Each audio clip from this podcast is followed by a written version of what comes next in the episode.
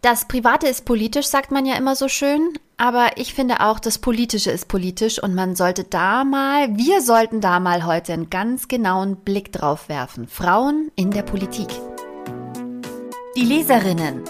Der Podcast über feministische Bücher mit Barbara Christina und Christina Barbara. Hallo Barbara. Hallo Christina. Du hast uns ein Buch mitgebracht. Ich habe es überhaupt gar nicht gelesen, nur den Titel. Deswegen bin ich heute deine äh, Beifahrerin. Yay. Äh, die gemütlich auf dem Beifahrersitz sitzt und dir zwischendurch Käsebrote reicht. Nein, Fragen, Fragen, Barbara. Ja, das, das ist das, das ist Bild. Ach so, okay. Also die Käsebrote stehen für die Fragen, die ich dir anreiche. Sehr schön. Und du weißt ja, die Fahrerin bestimmt die Musik. Ah, stimmt. Das war's. Okay, aber die Mitfahrerin, die Beifahrerin bestimmt die Snacks. Sehr schön. Ha. I like. Und ganz wichtig, wenn man sich die Getränkeflasche reicht, auch weiterhin nach vorne schauen. Kennst du das? Dass wenn man dem Fahrer oder der Fahrerin was zu trinken reicht, man schaut trotzdem weiterhin in Fahrtrichtung. Und ich denke, während ich das tue, denke ich immer, warum mache ich das? Aber jetzt lass uns schnell zum Buch zurückkommen. Wir sprechen heute ja. über das erste Buch eines männlichen Autoren in dieser oh. Runde. Aber ich finde das Buch so außergewöhnlich gut, dass ähm, wir da vielleicht eine Ausnahme machen. Nein, nein, also auch Männer schreiben sehr gute Bücher. Man muss nur immer ein bisschen, finde ich, aufpassen, wenn Männer über Frauen schreiben. In diesem Fall aber ein sehr, sehr gelungenes Buch. Wir sprechen über In der Männerrepublik, wie Frauen, in, äh, wie Frauen die Politik eroberten, von Thorsten Körner. Es ist erschienen 2020 schon bei Kiepenheuer und Witsch. Und ich finde, es ist ein absolutes Must-Read. Ich bin gespannt, ich bin gespannt. Das heißt, der Autor hat seine Privilegien vorher gecheckt? Ich gehe schwer davon aus. Er ist Jahrgang 65, also der klassische alte weiße Mann eigentlich, oh Boomer. ähm, er ist Schriftsteller, Dokumentarfilmer, Journalist, Fernsehkritiker, Autor. Er hat viele Biografien geschrieben, das merkt man dem Buch auch an, weil er die Biografien der Frauen, über die, über die er erzählt, sehr genau beleuchtet, was das Buch aber sehr interessant macht. Zum Beispiel hat er die Biografie über Heinz Rühmann, Franz Beckenbauer und Götz-George geschrieben. Er war mehrere Jahre Juror des Grimme und des Deutschen Fernsehpreises und was interessant ist, er macht eben auch Dokumentarfilme, unter anderem über Angela Merkel, die Unerwartete, Drei Tage im September, das ist der Film über die Flüchtlingskrise. Dafür ist er nominiert worden für den Deutschen Fernsehpreis. Und er hat auch zu diesem Buch einen Dokumentarfilm gemacht und der ist unter dem Titel Die Unbeugsamen ins Kino gekommen. Leider in Corona, aber er war dennoch der erfolgreichste Dokumentarfilm 2021. Ich packe den Trailer auf jeden Fall in die Show Notes. Natürlich ist das Buch wie immer besser als der Film, aber der Film ist eine tolle Ergänzung, weil er viele der Protagonistinnen vor die Kamera holen konnte, die von der Zeit erzählen. Und ähm, er spannt da auch filmisch und bildlich einen ganz tollen Bogen, da will ich nichts vorwegnehmen, von diesen Schwarzröcken hin zu diesen tollen Frauen. Und einfach diese Frauen nochmal zu erleben und ihre Geschichten zu hören, ist super inspirierend und ganz toll. Und man denkt die ganze Zeit, wow, was, was für unglaublich tolle Frauen. Und gleichzeitig schließt sich nämlich die Frage an, und deshalb ist das Buch ein Must-Read für mich. Warum habe ich von dem Großteil dieser Frauen noch nie, noch nie, noch nie gehört? Hm, könnte da vielleicht die Antwort unser erstes Buch geben, Unsichtbare? Auf jeden Fall. Das Buch ist, ähm, du weißt ja, ich liebe diese Ranglisten. Auf Amazon ist das Buch Nummer 245 in Frauengeschichten, Nummer 572 in Fachbücher Gender Studies und Nummer 2020 in Politikwissenschaft. Das sagt doch einiges aus, würde ich jetzt mal sagen. Mhm. Entdeckt habe ich das Buch übrigens bei meiner Buchhändlerin meines Vertrauens an meinem alten Wohnort in Stuttgart. Äh, liebe Grüße gehen raus nach Heslach. Buch im Süden, das ist Werbung, aber geht da mal hin, das ist ein sehr schöner kleiner Buchladen. Jetzt hast du mir schon alle Fragen vorab weggenommen. Ja. Du hattest quasi schon so ein paar Käsebrote in der Tasche. Ja. Und ich immer so, hier, noch ein Schnittchen. Nee, nee, danke. Kennst du das nicht, dass wenn man losfährt, hat man eh so Hunger, dass man sofort anfängt zu essen?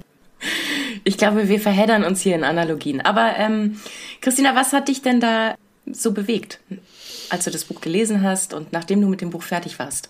Also ich würde mich nicht als völlig politisch uninteressierte Person bezeichnen und ich finde, es ist ein wunderbar interessantes Buch, weil man, wie ich schon gesagt habe, diese tollen Frauen kennenlernt und weil, wenn man dieses Buch liest, man sieht, nicht nur das Private ist politisch, auch das Politische ist politisch. Also oder das Politische ist privat. Oh mein Gott. Boom. Das Politische ist durchaus privat. Und das sehen ja, wir an diesen allerdings. Biografien, da komme ich noch dazu. Und an allen Gesetzen, die uns so im Alltag begleiten. Aber das ist ein anderes Thema, eine andere Folge. Ja, das ist richtig. Mhm. Dieses Buch dreht sich um die Frauen seit der Entstehung der Bundesrepublik mit wenigen Ausflügen in die Weimarer Republik. Und es erzählt von Feministinnen, von Hinterbänklerinnen, von wichtigen Führungspersonen in dem politischen Betrieb in Bonn. Und vor allem erzählt es über diese alte Männerriege. Und wenn diese Frauen ein Buch über MeToo schreiben würden, dann wäre das ein Buch mit vielen Bänden. Das wird oh. sowohl in der Dokumentation als auch im Buch sehr deutlich, unter welchen Bedingungen diese Frauen ihren Weg da machen konnten, mit wie vielen Hindernissen die zu kämpfen hatten, welchen Intrigen die ausgesetzt waren, wie die als erstes versucht haben, eigentlich als Einzelkämpferinnen, als immer so der, der Alien, ja, ähm, irgendwie mitzumachen und ähm, wie krass diese Männer waren. Wenn du verstehen willst, was feministischer Kampf und, und politische Einmischung für Frauen bedeutet, musst du dieses Buch lesen wie hart dieser Kampf ist, gesellschaftlich, siehst du erst, wenn du dieses Buch liest. Es ist so heftig. Ein Zitat zum Beispiel, was da extrem, extrem gut ähm, erklärt, worum es geht. Die allererste Bundesministerin in der BRD war Elisabeth Schwarzhaupt und der Konrad Adenauer. Und der sagte in den Terminen, in diesem Kreis sind auch Sie ein Herr.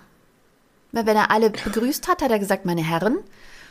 Und er hat die Dame einfach ignoriert. Also heutzutage versuchen wir so inklusiv wie möglich zu sein. Und der hat noch nicht, der noch nicht mal höflich war der, ja. Der hat noch nicht mal aus Höflichkeit gesagt, da, ja, und guten Tag, Frau Schwarzhaupt oder sowas. Nein, der hat sie einfach komplett, komplett ignoriert und hat gesagt, ja, wenn Sie hier mitmachen wollen, dann äh, müssen Sie sich unterordnen.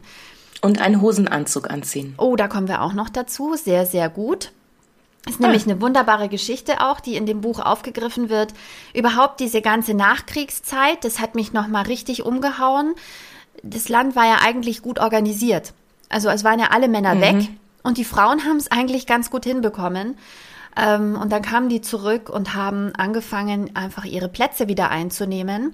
Und während die Frauen noch ums Grundsätzliche so ein bisschen gerungen haben, weil wir wollen es ja, wenn dann ordentlich machen, ne?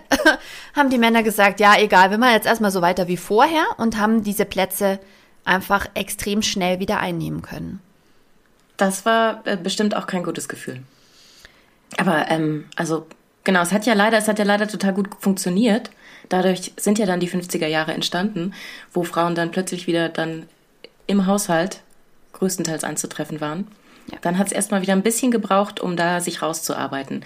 Also Backlash ist ja immer ein Thema. Ja. Und was ich noch von äh, zu vorhin sagen wollte, also vielleicht kommst du da auch gleich noch drauf, aber gerade diese äh, sexuellen Dinge als, als Demütigung zu benutzen und um ähm, Frauen an ihren Platz äh, zu weisen, das, das, das ist auch echt so ein Reflex, ich weiß nicht, warum, warum passiert denn das immer wieder? Warum wird denn das immer wieder genutzt, um äh, Frauen zu sagen, nee, hier, das ist nicht dein Bereich? Ich meine, das hat ja nichts damit zu tun, dass ich die Frau jetzt wahnsinnig heiß finde, sondern ich möchte ihr einfach sagen, du gehörst hier nicht hin. Und wenn du diesen Dokumentarfilm anschaust, sind so viele Originalausschnitte aus dem Bundestag, aus dem Hohen Haus, ja. Das ist das wichtigste, eines der wichtigsten Instrumente unserer Demokratie und wie da einfach unmenschlich mit Frauen umgegangen wurde. Also jetzt noch nicht mal, dass ich jetzt sage, das geht jetzt hier um Feminismus, aber einfach unter aller Kanone, wie die die angesprochen haben. Ja, Frau hier, Dingsbums, Sie sehen ja vielleicht ganz süß aus, aber auch Sie werden noch älter werden und dann müssen Sie sich mit ganz anderen Sachen auseinandersetzen. Excuse me? Der Mann stand am Pult.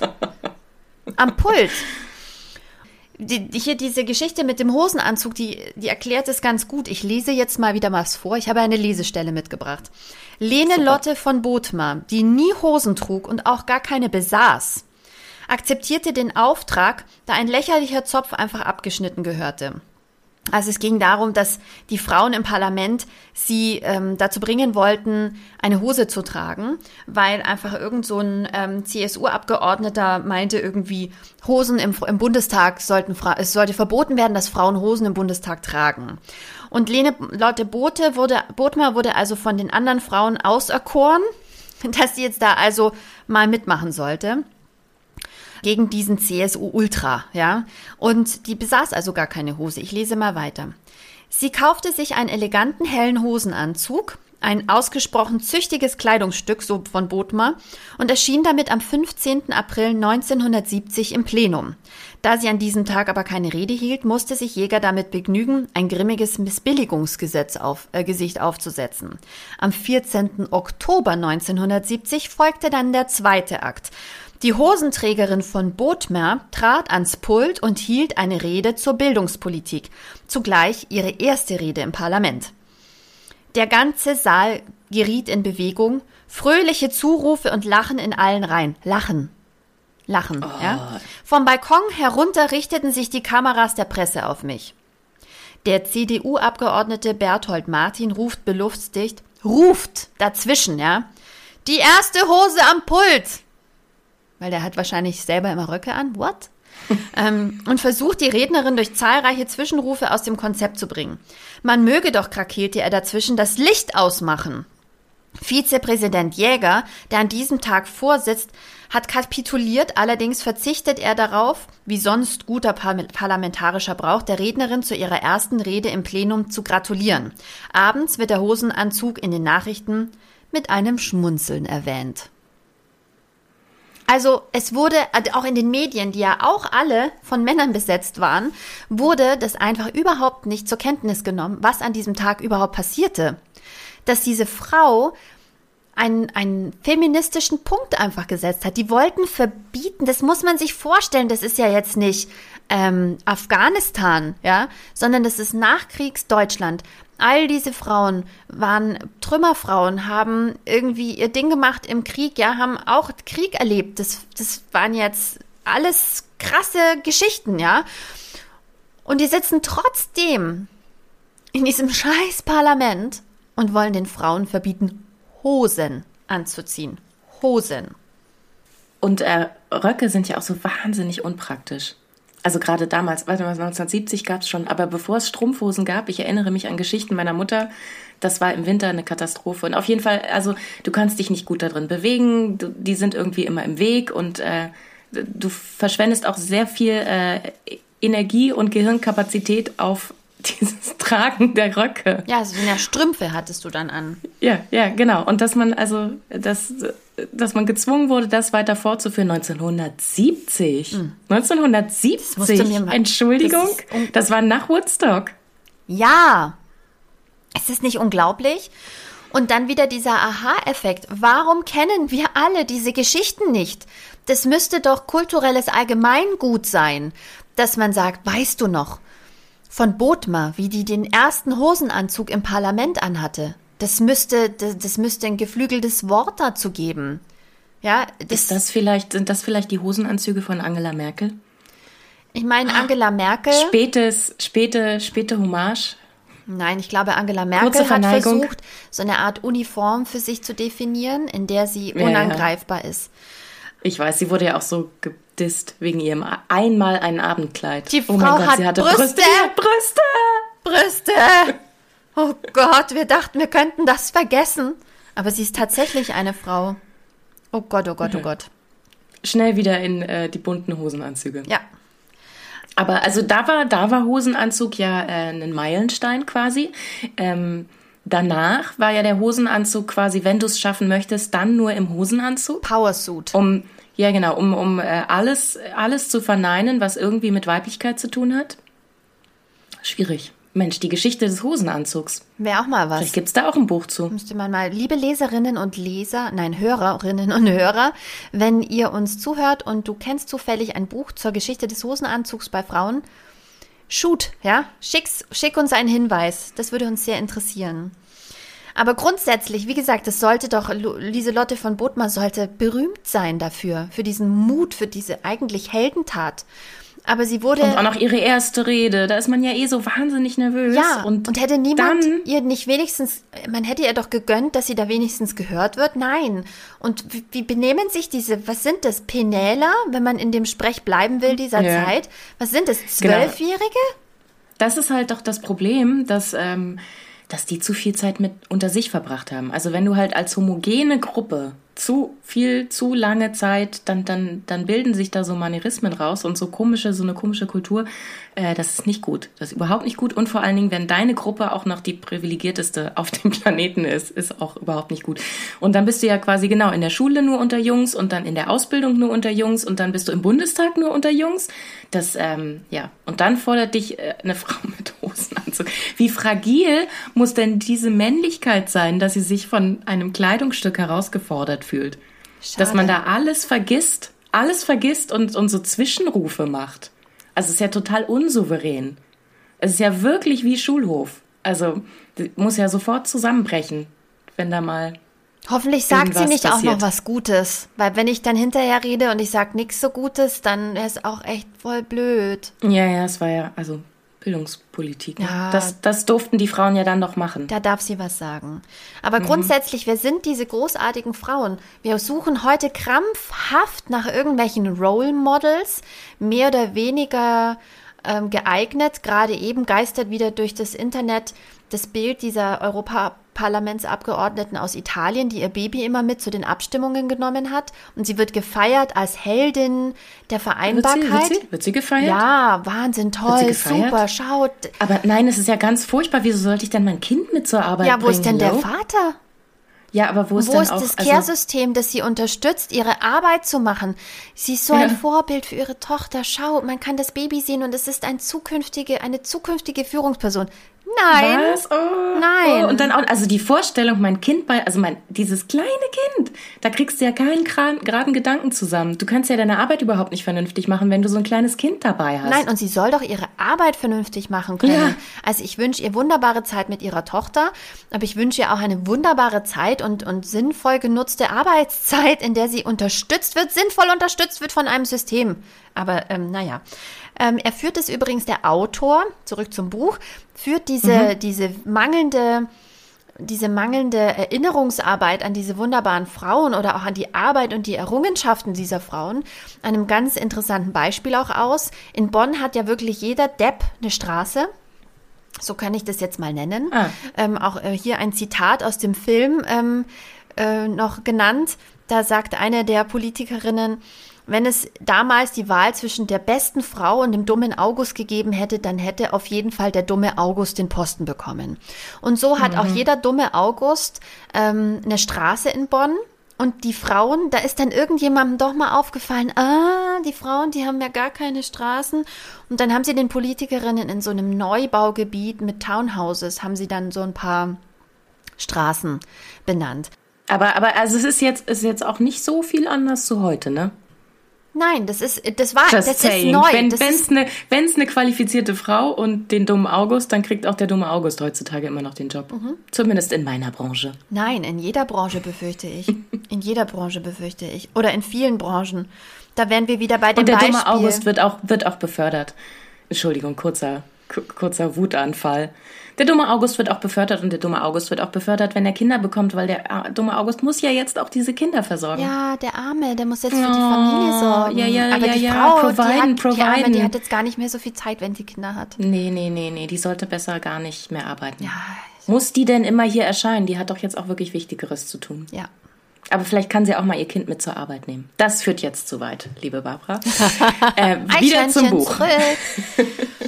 Ich möchte diesen Podcast dafür nutzen, ein paar dieser wunderbaren Frauen, die nicht alle im Buch genannt werden, aber einige ähm, zu nennen und ihnen die Bühne mhm. zu geben, die sehr große, unsere wahnsinnig riesige Hörerschaft, äh, diese große unsere Bühne, Bühne geben wir. Ja, Also im Parlamentarischen Rat 1948 wurde die deutsche Verfassung erarbeitet. Es gab 65 Abgeordnete, darunter waren, Barbara, wie viele Frauen?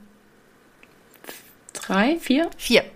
Die sogenannten, Wirklich? ja, die Mütter des Grundgesetzes. Friederike Nadig von der SPD, Elisabeth Selbert von der SPD, Helene Weber von der CDU und Helene Wessel von der Zentrumspartei.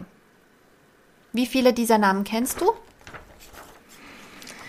Ähm, nee, nee, mm, mm, nee, keine. Die erste Oberbürgermeisterin auf Kommunalebene war Luise Alberts von der SPD in Oberhausen.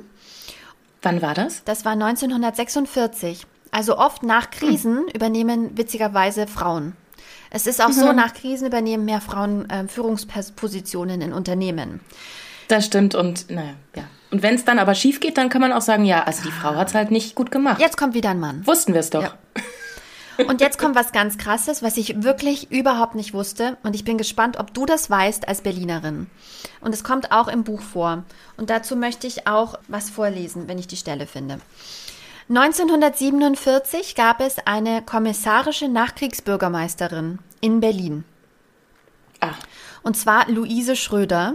Der gewählte Ernst Reuter konnte sein Amt nicht in Anspruch nehmen oder nicht nutz, äh, antreten, weil, wegen eines Einspruchs der sowjetischen Besatzungszone.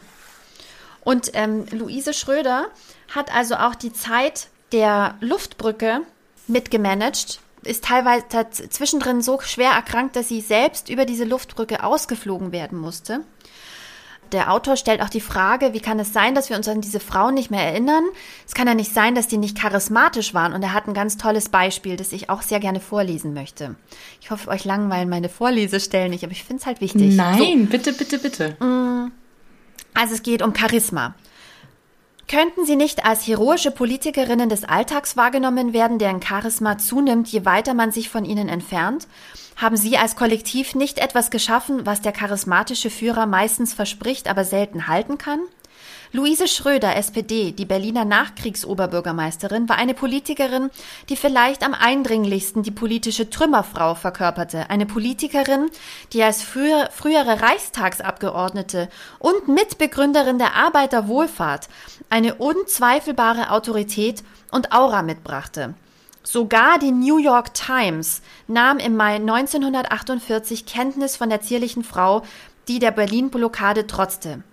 Zitat, niemals hat bis jetzt eine deutsche Frau eine so wichtige Stellung inne gehabt. Da, wo Männer aller Parteien Fehlschläge erlitten, gelang es ihr, Erfolge zu erzielen. Zitat Ende. Ein Zeitzeuge, der sie erlebte, als sie einen Vortrag im Schöneberger Rathaus hielt, beschrieb ihre Wirkung so. Zitat. Sie verwandelte in Sekunden die sie brauchte, um von der Tür nach vorn zu gehen, die Hörer eines politischen Vortrags in ihre Gäste und den Saal in ein privates Heim. Mit einem liebenswürdigen, ein bisschen müden Lächeln und einer schmalen schwarzen Handtasche am langen, ausgestreckten Arm. Zitat Ende. Als die Sowjets die Berlin-Blockade am 12. Mai 1949 beenden, kommt es vor dem Schöneberger Rathaus zu einer Kundgebung, bei der sich Hunderttausende Berliner versammeln. Die männliche Politprominenz spricht Konrad Adenauer, Carlo Schmidt, Jakob Kaiser und Ernst Reuter. Kurz bevor die Veranstaltung aufgehoben werden soll, brannten Sprechchöre auf. Luise! Luise! Luise Schröder war nicht als Rednerin vorgesehen. Aber die Berliner verlangten ihre Bürgermeisterin. Der weißhaarigen Frau, die während der Luftbrücke aus gesundheitlichen Gründen zeitweilig ausgeflogen werden musste, laufen Tränen über die Wangen. Sie hält eine Rede aus dem Stegreif und sagt über die Berlin-Blockade, Zitat, Manchmal hat mein Herz gezittert. Zitat Ende. Zahlreiche Stimmen in Medien und Politik fordern 1949, sie müsse für das Amt des Bundespräsidenten kandidieren, doch sie musste ihrem Parteigenossen Kurt Schumacher den Vortritt lassen. Shocking. Ich habe wirklich noch nie was von ihr gehört. Also bei mir um die Ecke gibt es eine Schröderstraße. Wer weiß, ob Ich werde die mal Schröder recherchieren. ist. Ja, genau. Ich werde mal recherchieren, ob das ähm, äh, für Luise Schröder war oder einen anderen. Wahrscheinlich irgendein Architekt. Ist es nicht bei dir das Romantikviertel, vielleicht ein Dichter, Ja, der das Schröder hieß? Ja, ja. Aber sogar die Urberlinerin, also gebürtige Berlinerin Barbara, hat noch nie etwas von dieser unglaublichen Frau gehört. Ich habe von der auch noch nie was gehört. What the Scheiß? Auch mein Herz fuck? zittert. Mein, ich könnte gerade fast heulen, ehrlich. So schockierend finde ich das, dass wir von diesen großartigen Frauen noch nie etwas gehört haben. Ist doch unglaublich. Ich habe hier noch eine ganze Menge weiterer, ähm, weiterer Namen, die ich jetzt allerdings nicht alle vorlesen möchte. Ich möchte nur an dieser Stelle noch eine Frage stellen. Warum haben wir immer noch keine weibliche Bundespräsidentin gehabt? Was ist da los? Wir hatten viele gute Bundespräsidenten männlichen Geschlechts. Warum haben wir bis jetzt noch keine Frau gehabt? Immer sind die Frauen unterlegen. Ja, ist halt Absicht. Ja. Also, um jetzt nochmal, das System funktioniert fantastisch. Ist halt scheiße für uns. Ja. Das System funktioniert genauso, wie es funktionieren soll. Ich finde es richtig übel. Und da sind so viele fantastische Beispiele in diesem Buch, Barbara. Ich flippe aus. Hast du zum Beispiel schon einmal etwas ähm, von der wirklich ikonischen Rede von Waltraud Schoppe gehört, von der Partei Die Grünen, die sie zu Artikel 218 gehalten hat und die sie beendet. Oh, jetzt wird's spannend. Mhm. Und dies, Das ist ja immer ein gutes Thema. Oh, ja. Und sie beendet die Rede, indem sie den allgemeinen Sexismus im Parlament anprangert. Hast du davon schon mal gehört? Ich bin, ich, ich, ich sag überhaupt nichts, weil ich möchte es jetzt gerne hören. Ich hoffe, ich finde die Stelle. Es ist ja auch immer noch ein Skandal, dass, dass dieser Paragraph 218 existiert. Und dass Frau nicht einfach darüber entscheiden kann, möchte ich jetzt dieses Kind haben oder möchte ich es nicht haben. Dass da überhaupt noch heutzutage darüber diskutiert wird. Und dass man, dass man, wenn man sich dazu entscheidet, das trifft man ja auch nicht mal ebenso nach dem Frühstück, sondern nach reiflicher Überlegung, jede einzelne Frau, dass man dann noch durch diese ganzen behördlichen Reifen springen muss, diese, diese bevormundenden ähm, Gespräche über sich ergehen lassen muss und das dann alles innerhalb der vorgegebenen Zeit hinbekommen, das ist also finde ich auch immer noch ein Skandal. Und ich finde, das muss sich endlich ändern. Weil diese, dieses ganze Trara wird ja auch, ähm, wird ja auch aufgeführt, solange das Baby noch im Bauch ist oder die, der Zellhaufen noch im Bauch ist. Aber später, wenn es dann da ist, kümmert sich ja auch niemand drum. Ich meine, das fängt ja früher an. Warum ist Verhütung weiterhin nur erforscht für die Frau? Verhütungsmethoden für Männer habe ich gelesen, da bin ich jetzt aber keine Expertin. Es gibt sehr viel weniger eingreifende Methoden, ähm, Verhütungsmittel für den Mann anzubieten. Ähm, wir können gerne mal ausführlich über die Pille sprechen, da habe ich nämlich auch eine sehr ausführliche Meinung. Ich finde nämlich die Glorifizierung der Pille als Allheilmittel für alles. Und wenn du schöne Haut willst, dann wäre auch voll gut, wenn du eine Pille nimmst, mein Kind. Und wenn du auch nicht schwanger werden willst, dann musst du auch die Pille nehmen. Weil die Pille hat auch extrem krass viele Nebenwirkungen. Interessiert keine Sau. Wird hier irgendwie als Allheilmittel propagiert, auch von der Pharmaindustrie. Das geht nicht, ja? Das geht nicht. So, warte mal. Jetzt komme ich langsam. Hier. Waltraud Schoppe hat im Parlament eine wirklich, eine der wichtigsten Reden gehalten. So, jetzt gucke ich nochmal ganz kurz. Die, die, der Titel ist Sexismus über die Abtreibung der Frauenfrage 1976. Also Waltraud Schoppe war Frauenrechtlerin. Sie war Mitglied der Partei Die Grünen und sie hat sich sehr stark für die Abschaffung des Paragraphens 218 eingesetzt. Das war ihr Thema. Auch Vergewaltigung in der Ehe war ihr Thema. Und jetzt komme ich zu einer Stelle, die eigentlich wir alle kennen müssten. Wenn du das einmal gesehen hast, auch in diesem Dokumentarfilm, wenn du das einmal gelesen hast und die Reaktionen darauf gesehen hast, der Abgeordneten in diesem Hohen Haus, dem Herzen unserer Demokratie, ich bin persönlich getroffen. Zitat. Ich lese vor. Nachdem Waltraud Schoppe die Ehe als Schauplatz gewaltsamer Unterdrückung der Frau geschildert und den Unionsparteien politische Mittäterschaft bescheinigt hatte, anschwellender Protest auf der rechten Seite des Hauses, in Klammern, steuert sie mit ihrem Forderungskatalog auf ihren Forderungskatalog, den sie zügig, ohne rhetorische Akzentuierung abspult. Zitat Wir fordern die Bestrafung bei Vergewaltigung in der Ehe. Wir fordern sie auf, endlich zur Kenntnis zu nehmen, dass auch die Frauen ein Selbstbe Selbstbestimmungsrecht über ihren Körper und ihr Leben haben. Wir fordern sie alle auf, den alltäglichen Sexismus hier im Parlament einzustellen. Zitat Ende. So. Das hier ist, was im Buch steht. Wenn du dir das anschaust, in der Dokumentation oder auf YouTube kann man sich das auch anschauen. Die fangen an, wie Zwölfjährige zu johlen. Weißt du warum? Die fangen an zu johlen, weil die wissen gar nicht, was Sexismus ist. Ja gut, wo soll man da anfangen? Ne? Wo, wo, wo soll man da anfangen? Aber warum gibt es da nicht mal äh, wenigstens eine, eine, eine Weisung, eine politische Weisung, eine pa parteiinterne Weisung, sich ordentlich zu benehmen? Aber woher soll die kommen? Es ist ja wie im Unternehmen. Der Fisch stinkt vom Kopf her. Das ist doch unglaublich. So. Pass auf. Das ist, also das würde ich jetzt auch noch mal, das würde ich jetzt auch noch mal, ich meine, wenn, wenn der Bundestag sich so aufführt, wenn die es nicht hinbekommen, wie soll das denn dann in der Zivilgesellschaft ankommen? Ja. Wenn die sich schon aufführen wie die letzten Zwölfjährigen, die meinen, sie können jetzt irgendwelche anderen Menschen mobben, ich meine, das sind Frauen. Das sind Frauen, das, weiße Frauen. Das ist schon ziemlich ähnlich. Da kann man sich ja vorstellen, wie alles andere weggemobbt wird.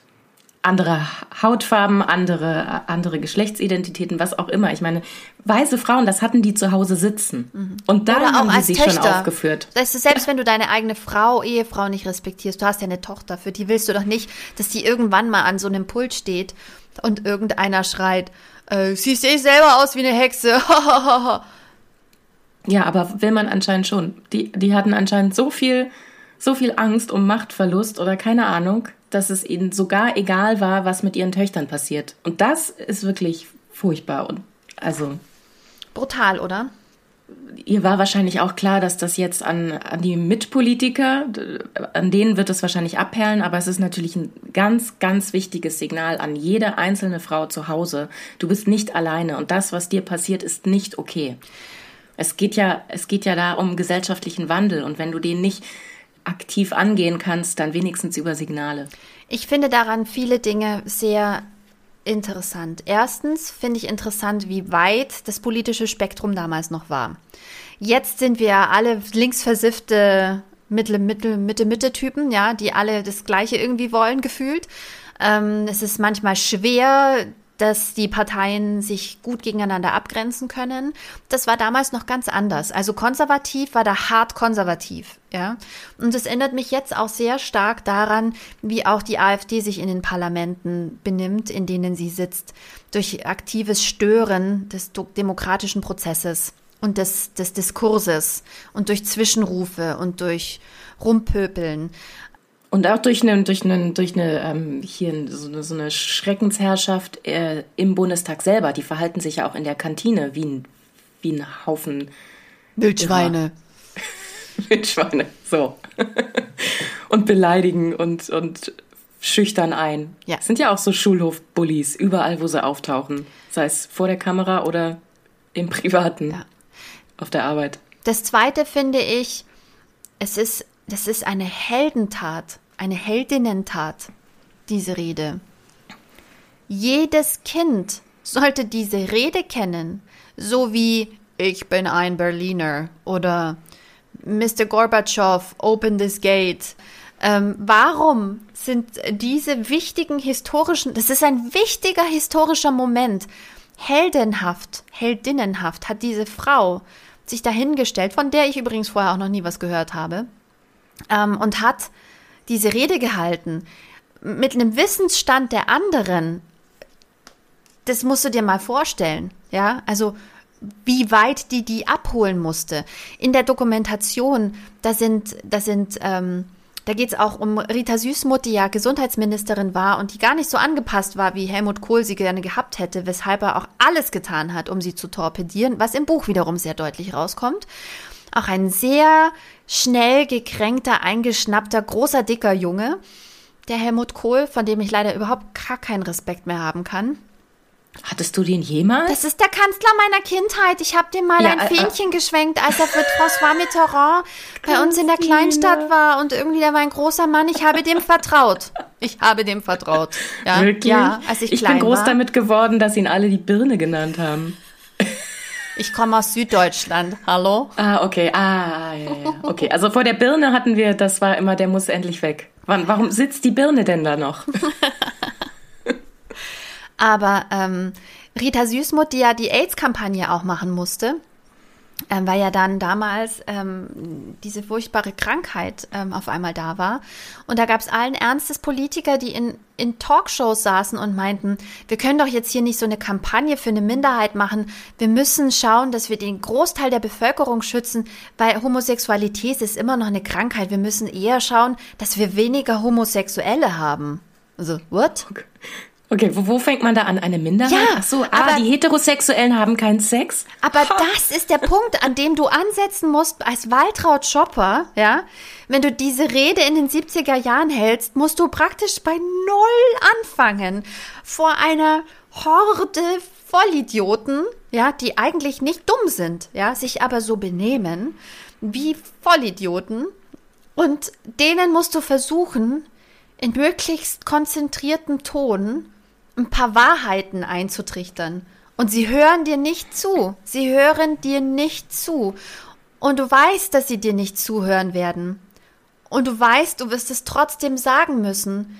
Und ich würde mich freuen, wenn Waltraud Schopper unseren Podcast hören würde, nur damit ich jetzt sagen kann, Frau Schopper, ich bin, Frau Schoppe, ja, ich bin so froh, dass Sie diese Rede gehalten haben.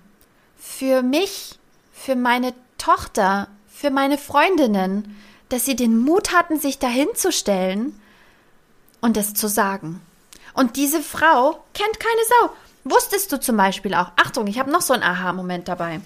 Hast du jemals vom Feminat gehört? Ja, Echt? aber vielleicht hattest du mir davon erzählt in Vorbereitung auf die Sendung. Es gab 1984 eine rein weibliche Fraktionsspitze mit, Achtung wieder, fantastische Frauen, Heidemarie Damm, Annemarie Borgmann, Antje Wollmer, Erika Hickel, Waltraud Schopper, doch Schopper, und Christa Nickels. Und die waren die parlamentarische Spitze der Partei Die Grünen. Und äh, im Buch steht, insgesamt strafften und demokratisierten die Frauen die Fraktionsarbeit. Sie verteilten Redezeit gleichmäßiger, sie befürworteten die Rotation einstimmig und nahmen die Diven in die Pflicht. Nach außen funktionierte das Feminat, die Frauen zeigten sich geschlossen, die Aufgabenteilung funktionierte le leidlich, das Sextett stürzte sich mit enormem Fleiß in die Arbeit, doch hinter den Kulissen entfaltete sich, entfalteten sich schnell Konflikte. Ach, da, und da sind ja wirklich dann auch Dinge heut, heute äh, Standard von damals. Ja, Wurde übernommen. Also jetzt zum Beispiel hier im Kanzlertriell gab es ja auch immer ähm, Sprechzeit. ja, und Da haben sich die Herren natürlich nicht dran gehalten. Wurde auch nicht sanktioniert. Nein. Warum sollte man? Warum sollte man auch? Ja, dieses Feminat war auf ein Jahr begrenzt, befristet. Es wurde nach außen hin als Erfolg gesehen.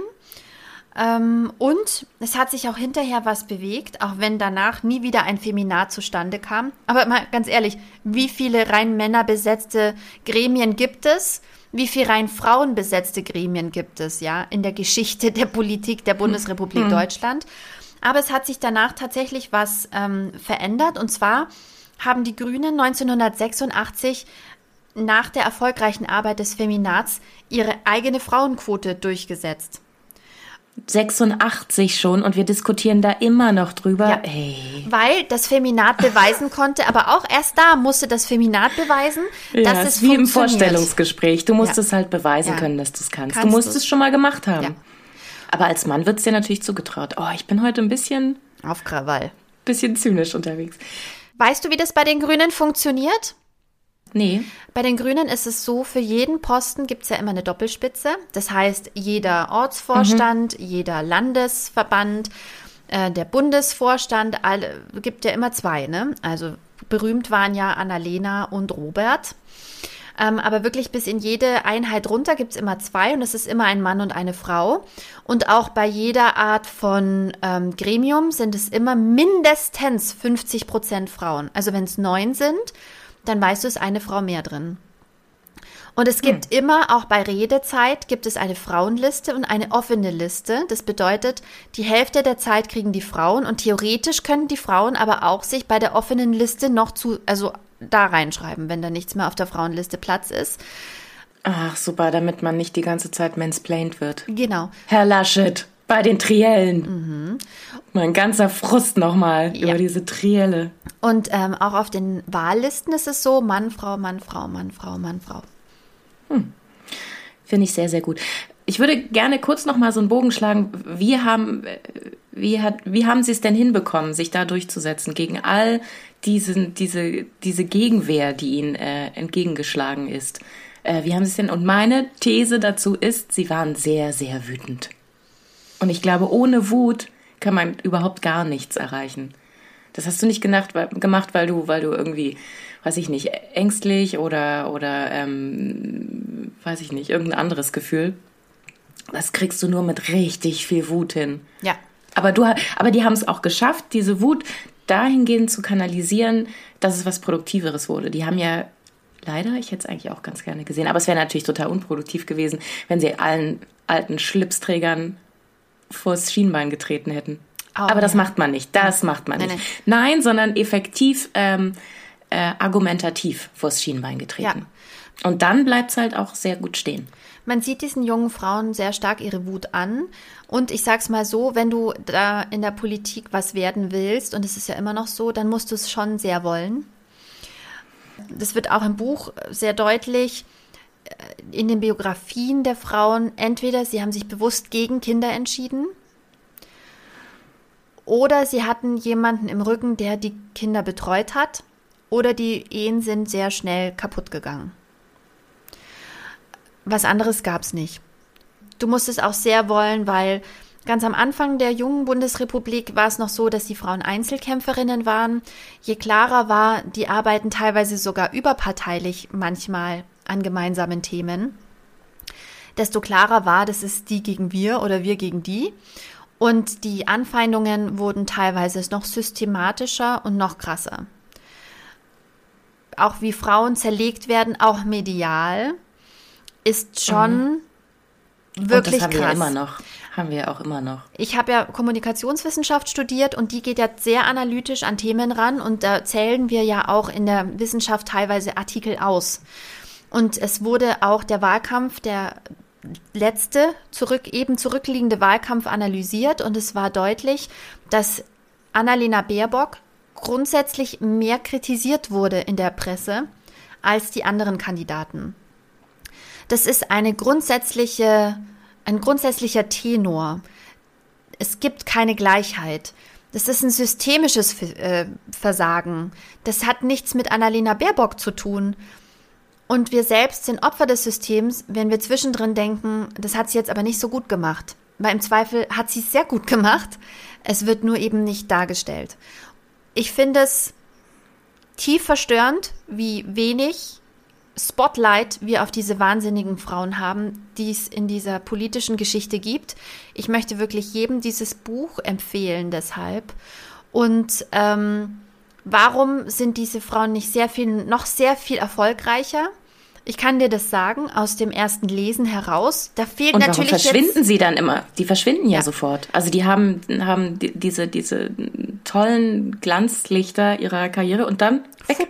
Was ist mit dieser, wie hieß die, Christina Schröder, ähm, Familienministerin, die als Zeichen ihres Feminismus bei der Hochzeit ihren Namen abgelegt hat? Ah nee, warte.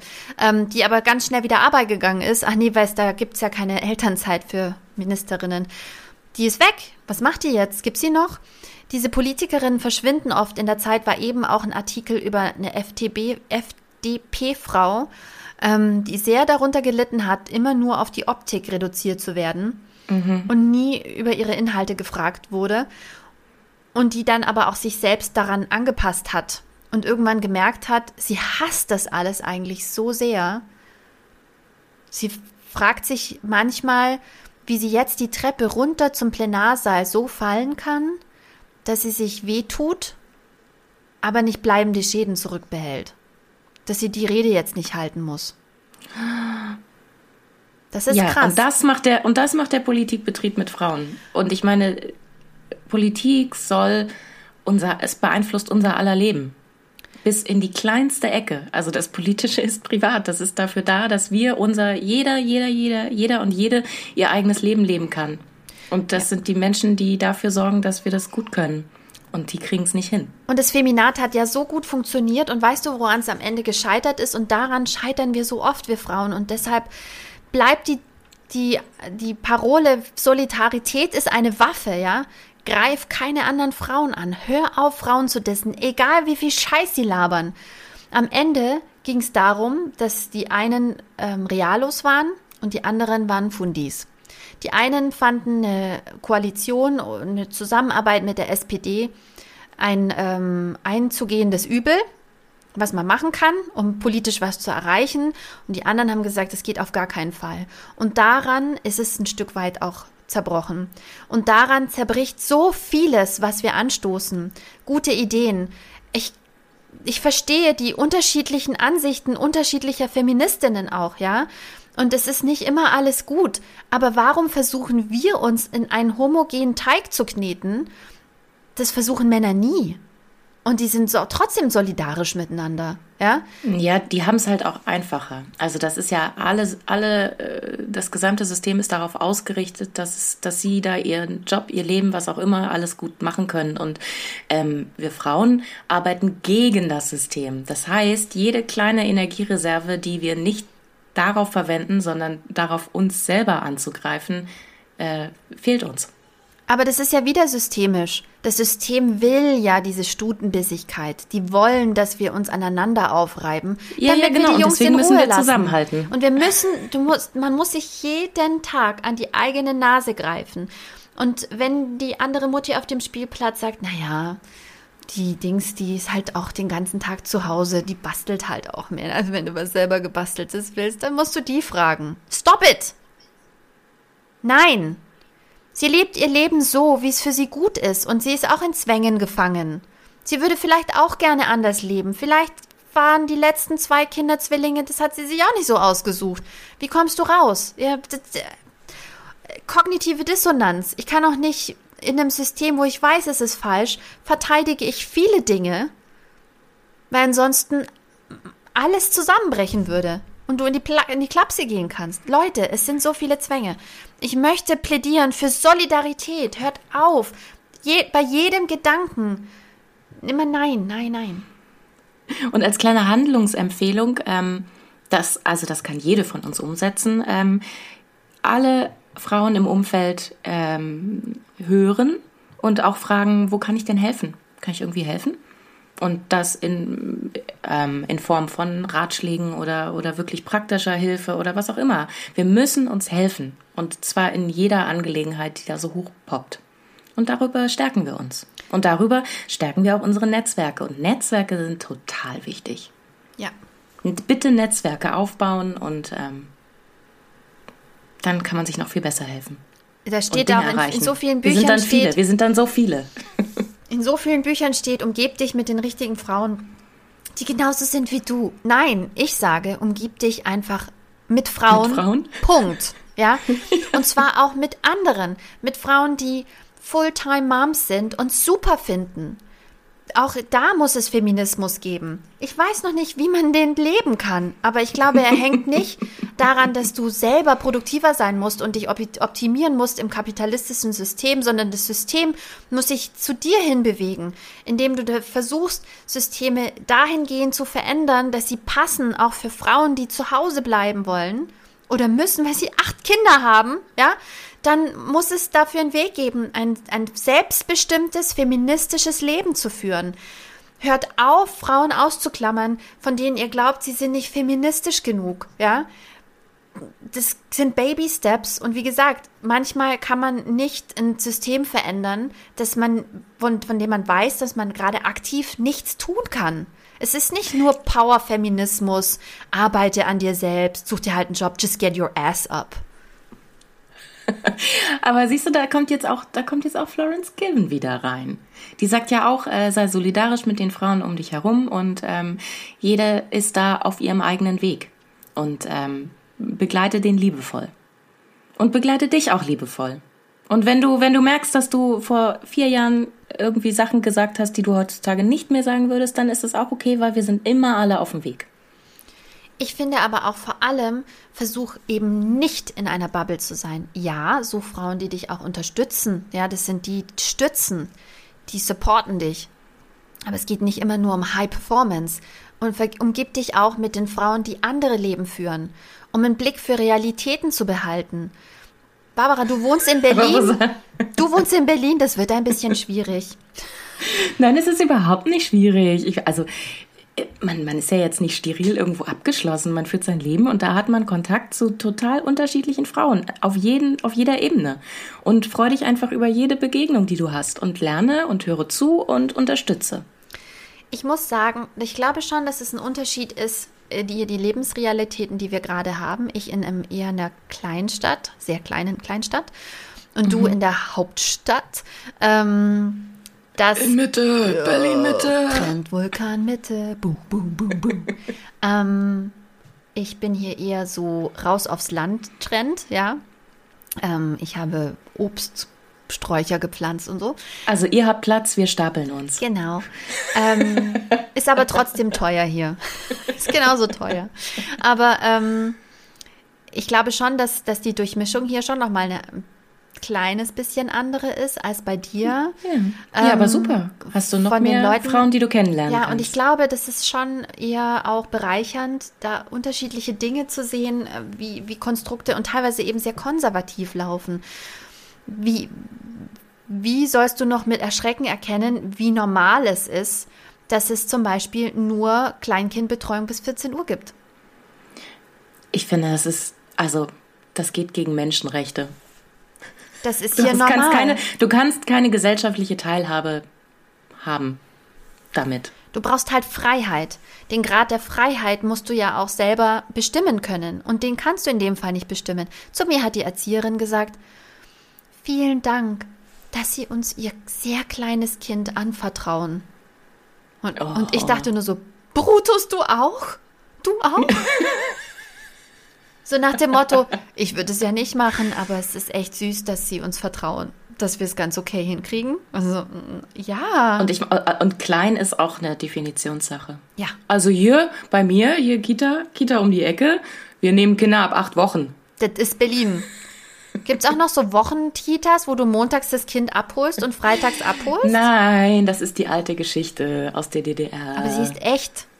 Ja, Kita-Internate und dann waren alle geschädigt und hatten Bindungsstörungen und dann wurde dieser Versuch wieder eingestellt. Aber das ist auch eine andere Folge. Wir müssen jetzt mal langsam zum Schluss kommen. Ja, ähm, mein Resümee ist zu diesem Buch. Leute, kauft es, lest es oder wenigstens ähm, sozusagen das Management Summary. Schaut euch die Dokumentation an. Sie ist überall käuflich auf legalen Streamingdiensten ähm, zu erwerben, auszuleihen. Also in der digitalen Videothek eures Vertrauens. Und ich, sorgt für Sichtbarkeit. Ja. Sorgt für Sichtbarkeit, indem wir diese Namen lernen und sie in unsere alltäglichen Gespräche einflechten. Ja. Und ähm, ich kann euch nur wirklich empfehlen, das Buch zu lesen wenn man verstehen will, wie hart wir gegen Windmühlen arbeiten müssen, in unserem privaten Umfeld geht es vielleicht manchmal schneller voran oder man denkt irgendwie, ich habe tolle Erfolge, der Mann steht jetzt auch nachts auf, keine Ahnung, ja. Ähm, oder meine Mutter versteht jetzt auch, warum ein Kita-Platz eine gute Sache ist. So, das sind die kleinen Erfolge, aber gesellschaftlich können wir nichts bewegen, wenn man weiterhin sieht, dass wir wie Kaugummi da bappen in den Parlamenten. Und es ist ja nicht nur im Bundestag so. Und es ist auch nicht nur früher so gewesen, sondern es ist immer noch ziemlich schlimm. Es gibt leider Geschichten von heutzutage. Es ist ja. immer noch nicht schön. Und ich glaube, man kann es immer noch mit, nur mit sehr viel Wut durchstehen. Aber ist jetzt eine Vermutung? Kann man ja mal fragen in seinem Umfeld. Ja. Aber ich glaube, dieses, äh, dieses Männerrepubliksbuch ist auch für Männer, das ist ein wahrhaft feministisches Buch, eben auch für Männer, weil man daran an wunderbaren Beispielen einfach sieht, welche welche Einschränkungen die Frauen, welche Opfer sie bringen müssen, das ist das Wort, welche Opfer sie bringen müssen, um überhaupt in die Lage zu kommen, die, dieses Land mit regieren zu können, also Macht zu haben. Renate Schmidt sagt in der Dokumentation sehr schön, natürlich will ich Macht, weil was ist denn die Alternative? Dann wäre mhm. ich ja ohnmächtig.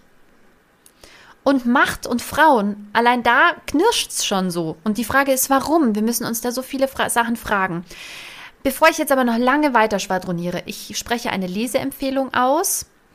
Du möchtest auch noch was sagen und dann habe ich ein wunderbares Zitat zum Ende noch. Also ja, nee, mach erstmal fertig und dann, äh, dann beende ich mit einem kleinen Tipp für unsere nächste Folge. Oh, sehr gut. Ein kleiner Ausblick. Ah. Das ist das Wort. Cliffhanger. Ja, Cliffhanger. Mein absolutes Lieblingszitat, und es sollte unsere Devise vielleicht für die nächste Woche sein, mal gucken, was dann passiert, ist von Anne Brauxiepe, Familienministerin in den 60er Jahren und auch ähm, feurige Feministin, von der ich noch nie was gehört habe, ähm, die gesagt hat, auftreten wie eine Lady und kämpfen wie ein Walross. Das ist sehr 60er, aber ich finde es mega geil. Oh, ich möchte aber bitte auch gerne mal irgendwann auftreten wie ein Walross. Das wäre, da würde so viel, da würde so viel äh, Mental Load von mir abfallen. Einfach mal das innere Walross rauslassen.